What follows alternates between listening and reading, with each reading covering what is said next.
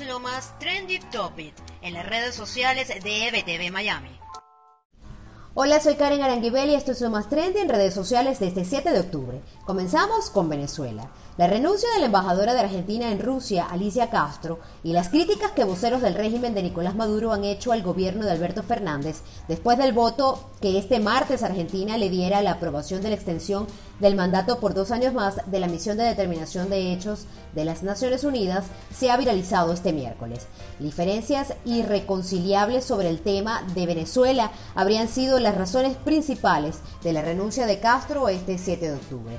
Mientras tanto, la acusación de la esposa de Omar Vizquel y la interpelación de Joseph Borrell en el Parlamento Europeo acapararon la atención de los usuarios en las redes sociales. En Estados Unidos, el debate entre Kamala Harris y Mike Pence, ambos candidatos a la vicepresidencia de los Estados Unidos, se convirtió en la tendencia número uno. Las expectativas y las nuevas normas del debate son de lo más comentado en la previa al encuentro. Y también la decisión de un tribunal de apelaciones sobre los impuestos del presidente Trump se ha hecho viral. Un tribunal decidió que el mandatario estadounidense tendrá que entregar a los fiscales que llevan el caso todos los archivos de sus impuestos para ser verificados. Con esto finalizo este reporte y los invito a ampliar estas y otras informaciones en nuestro portal web www.ebtvmiami.com y seguir nuestras cuentas en redes sociales, arroba ebtvmiami y arroba ebtvdigital en todas las plataformas disponibles. Soy Karen Aranguibel y esto es lo más trendy de hoy.